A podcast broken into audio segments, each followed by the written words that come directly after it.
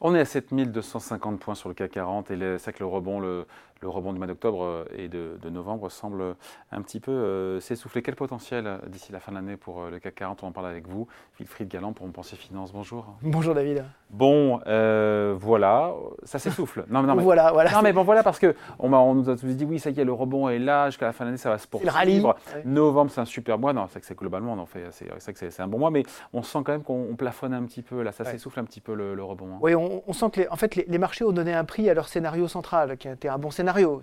Je, le rappelle en quelques, en quelques phrases. Euh, d'abord, pas de récession mondiale parce que le consommateur américain tient bon et parce que la Chine ne s'effondre pas. Euh, une, baisse, une baisse progressive anticipée des taux parce que l'inflation euh, est en train de baisser et donc une baisse des taux pour de bonnes raisons, c'est-à-dire parce que l'inflation baisse et non pas pour de mauvaises raisons, parce que la croissance s'effondre. et puis globalement, pas de catastrophe géopolitique avec un cours du pétrole et des matières premières. On a le droit d'y croire. On a le droit d'y croire. exactement. Et, exactement. Et, et je pense qu'en fait, ce scénario-là est un scénario qui, nécessite maintenant d'être appuyé par de nouvelles euh, donnes pour pouvoir euh, enchaîner des hausses supplémentaires ou inversement euh, enchaîner sur quelque chose de différent, peut-être une correction, si jamais on n'a pas de, des, éléments qui ne se valorisent pas. C'est véritablement cette phase d'attente dans laquelle on est sur les marchés et qui est un petit peu effectivement usante, d'où effectivement l'incipit que je reprends, bon voilà, qui est un peu usante sur les marchés en disant, ben, voilà, on, est là et maintenant on attend, soit effectivement on va aller un peu plus loin et on, peut en parler parce que peut-être que les taux vont baisser plus vite, peut-être que le pétrole va baisser plus vite que prévu et surtout peut-être que la Chine va avancer davantage, ou inversement, l'effet des taux d'intérêt va se faire sentir dans l'économie, la Chine ne va décidément pas relancer et on va euh, avoir une, phase plus, négative. Donc c'est vrai véritablement à cette croisée des chemins qu'on est. Moi j'ai un scénario plutôt positif. c'est vrai que tout est possible aujourd'hui. Donc c'est un plus positif. C'est donc euh, des catalyseurs avec une idée que la relance en Chine, c'est ça, vous disiez, euh, est vraiment efficace, qui n'a pas été le cas jusqu'à présent, que le consommateur américain continue de tenir le, coup. Euh, c'est vrai que plus on attend, plus les effets se diffusent des hausses de taux de la Fed dans l'économie américaine. Exactement. et que le pétrole continue de baisser. On est à 80 dollars. C'est vrai que si jeudi, on n'avait pas un message clair de la part de l'OPEP, pourrait imaginer, voilà, mais c'est fragile quand même. Hein. C'est fragile. On, sait qu'on a cette espèce de, de, de, buzz régulier, euh, vous en parliez euh, tout à l'heure, sur l'intelligence artificielle qui nous, qui nous permet aussi d'entretenir un peu la flamme sur les marchés. Mais c'est vrai que d'un point de vue macroéconomique, il faut qu'on ait ces bonnes nouvelles-là. Et en particulier, j'insiste dessus sur la partie chinoise. C'est-à-dire que euh, la croissance mondiale et les marchés mondiaux ne peuvent pas durablement aller vers une nouvelle jambe de hausse si euh, la Chine, un, ne se stabilise pas et deux, ne se relance pas. Et ça, c'est la question que tout le monde se pose. Moi, je pense qu'ils doivent le faire, on en avait déjà parlé euh, la dernière fois sur ce plateau, parce que ils sont en train de décrocher, euh, les Chinois, par rapport aux Américains, ils sont en train de décrocher économiquement, et donc par rapport aux objectifs politiques de Xi Jinping, pour Xi Jinping tout est politique, hein. euh, par rapport aux objectifs de politique intérieure, ça n'est pas possible, donc il va falloir effectivement relancer cette demande. D'où la rencontre avec Joe Biden. D'où la rencontre avec Joe Biden pour stabiliser les choses, pour essayer d'avoir aussi des investisseurs internationaux. Il faut voir que euh, pour la première fois depuis 25 euh, ans, on a, eu, on a enchaîné depuis le début de cette année 10 mois consécutifs et probablement un 11e mois avec novembre, où les investisseurs internationaux ont vendu des obligations chinoises et ont désinvesti directement des, de l'économie chinoise. Ça veut dire qu'en investissement net, euh, venu de l'étranger, c'est un investissement négatif désormais, ça, ne s'est jamais produit en, 20 ans. Et, la même chose pour la partie financement. Euh, personne aujourd'hui ne veut acheter même d'obligations chinoises, je ne parle même pas des actions.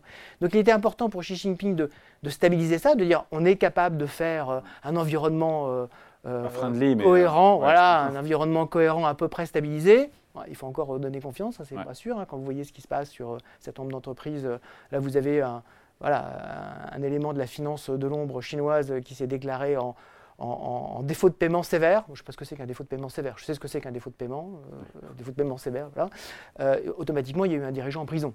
Donc, euh, voilà, ça, ça n'inspire pas confiance. Mais il faut que la relance de la demande intérieure se mette en place. Ça, c'est vraiment très important qu'on ait des effets, par exemple, d'une politique fiscale qui commence à, à être, euh, à être discutés, mais qui, se mettent véritablement en place. Ça, ça c'est très important. Ça, c'est un catalyseur important. Ça, c'est catalyseur important. Le deuxième catalyseur important, c'est qu'effectivement, le consommateur américain. Le consommateur américain et globalement que l'économie américaine résiste à la hausse de taux. On le voit ou pas là sur les derniers indicateurs les, plus, récents? Sur les tout derniers indicateurs, quand on, quand, on écoute par exemple les, les, grands distributeurs américains sur ce qui s'est passé la fameuse semaine de Thanksgiving, ah, ils sont plutôt positifs. Ah. Ils sont plutôt positifs, en particulier pour les ventes en ligne qui sont en hausse de 9% depuis le début de l'année, euh, depuis, euh, sur, sur, le, sur une année par rapport à, l'année précédente. Ça, c'est quand même plutôt, euh, plutôt très bien. On avait été un peu déçus l'an dernier, et là, visiblement, ça n'est pas le cas. Le consommateur américain a visiblement encore des réserves. Hein. On se disait, on, c'est en train de, en train de, de s'étioler il y a encore, euh, il y a encore, du, euh, il y a encore du potentiel.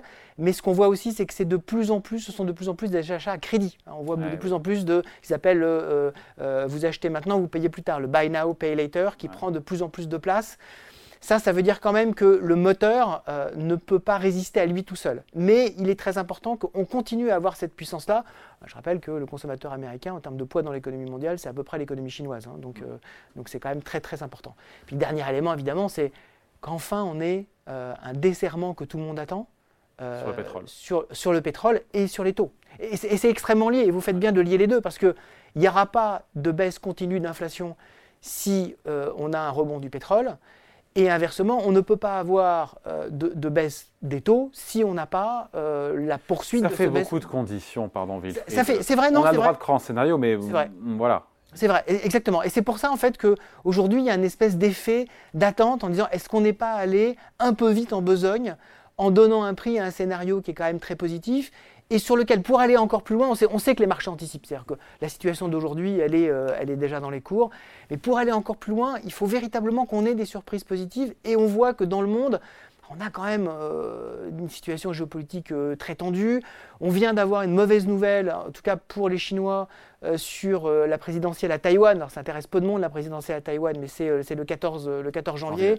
Et on avait deux candidats de l'opposition plutôt plus conciliants vis-à-vis de la Chine qui avaient parlé de s'allier pour faire face au, candidat issu de la majorité actuelle qui lui est véritablement pro-indépendance. Et les deux ensemble avait une chance euh, de, en fait, de, de remporter l'élection présidentielle et donc de, d'avoir un climat peut-être plus constructif vis-à-vis de Pékin. Et euh, ce week-end, euh, l'alliance a explosé parce que, évidemment, les deux sont à peu près entre 17 et 18% Ils devaient se mettre d'accord sur qui était président, qui était vice-président. Les deux veulent être président et aucun veut, être vice-président. Voilà. Et donc, ils se sont échangés les noms ben, aucun, à la télévision. Aucun des deux ne sera ni l'un ni l'autre. Hein. Et, bah, et, et, probablement. Et donc, effectivement, ça va tendre, selon toute vraisemblance encore les relations entre la Chine et Taïwan.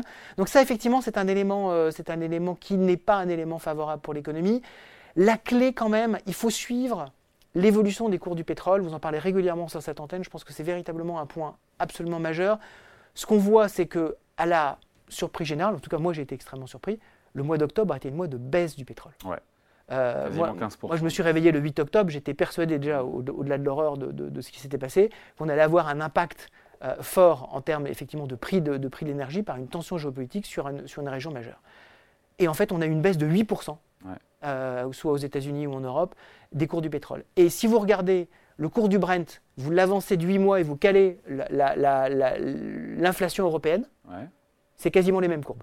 C'est-à-dire qu'en fait, le, le, cours du Brent est un indicateur avancé quasiment à 100% à horizon entre 6 et 8 mois, là en, ce moment c'est 8 mois, de, de, en Europe. Est-ce que la barre est trop haute pour que l'année CAC 40 repasse euh, les points hauts euh, de 7500 points qu'on a connus en début d'année? La barre commence à être haute. Euh, je pense qu'il va falloir un moment quand même de respiration jusqu'à la fin de l'année.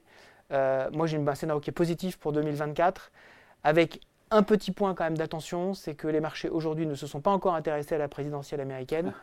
Euh, le Super Tuesday, c'est en mars, euh, pour la partie justement des primaires. Euh, Certains disent qu'une élection de Trump serait très bon pour les marchés boursiers, comme ça l'a été lors de Trump 1. Alors, il y, y, aura des éléments qui seraient appréciés par les marchés, en particulier toute la partie déréglementation et baisse d'impôts, ça ils adorent. Mmh. en revanche, d'expérience, à chaque fois que Trump a parlé et a mis en place des taxes à l'importation, ça s'est très mal passé pour les marchés. Or là, il veut faire des taxes généralisées de 10% sur tous les produits qui rentrent sur le territoire américain.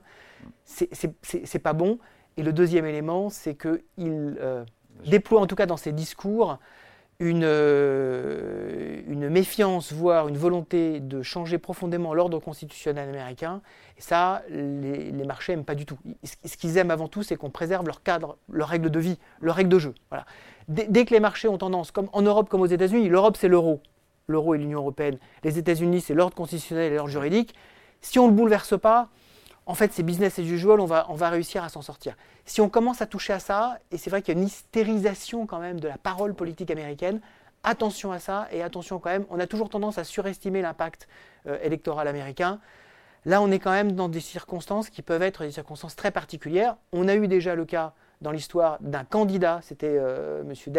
Debs, euh, au début du XXe siècle, qui a fait campagne depuis une prison, qui était euh, emprisonné en Géorgie, c'est pas, voilà, pas un hasard, il emprisonné en Géorgie, il a fait campagne pour l'élection présidentielle depuis la prison, on pourrait avoir un président américain emprisonné en Géorgie, ce serait quand même pas très très bon quoi, pour les marchés, ça, ça la fout un peu mal.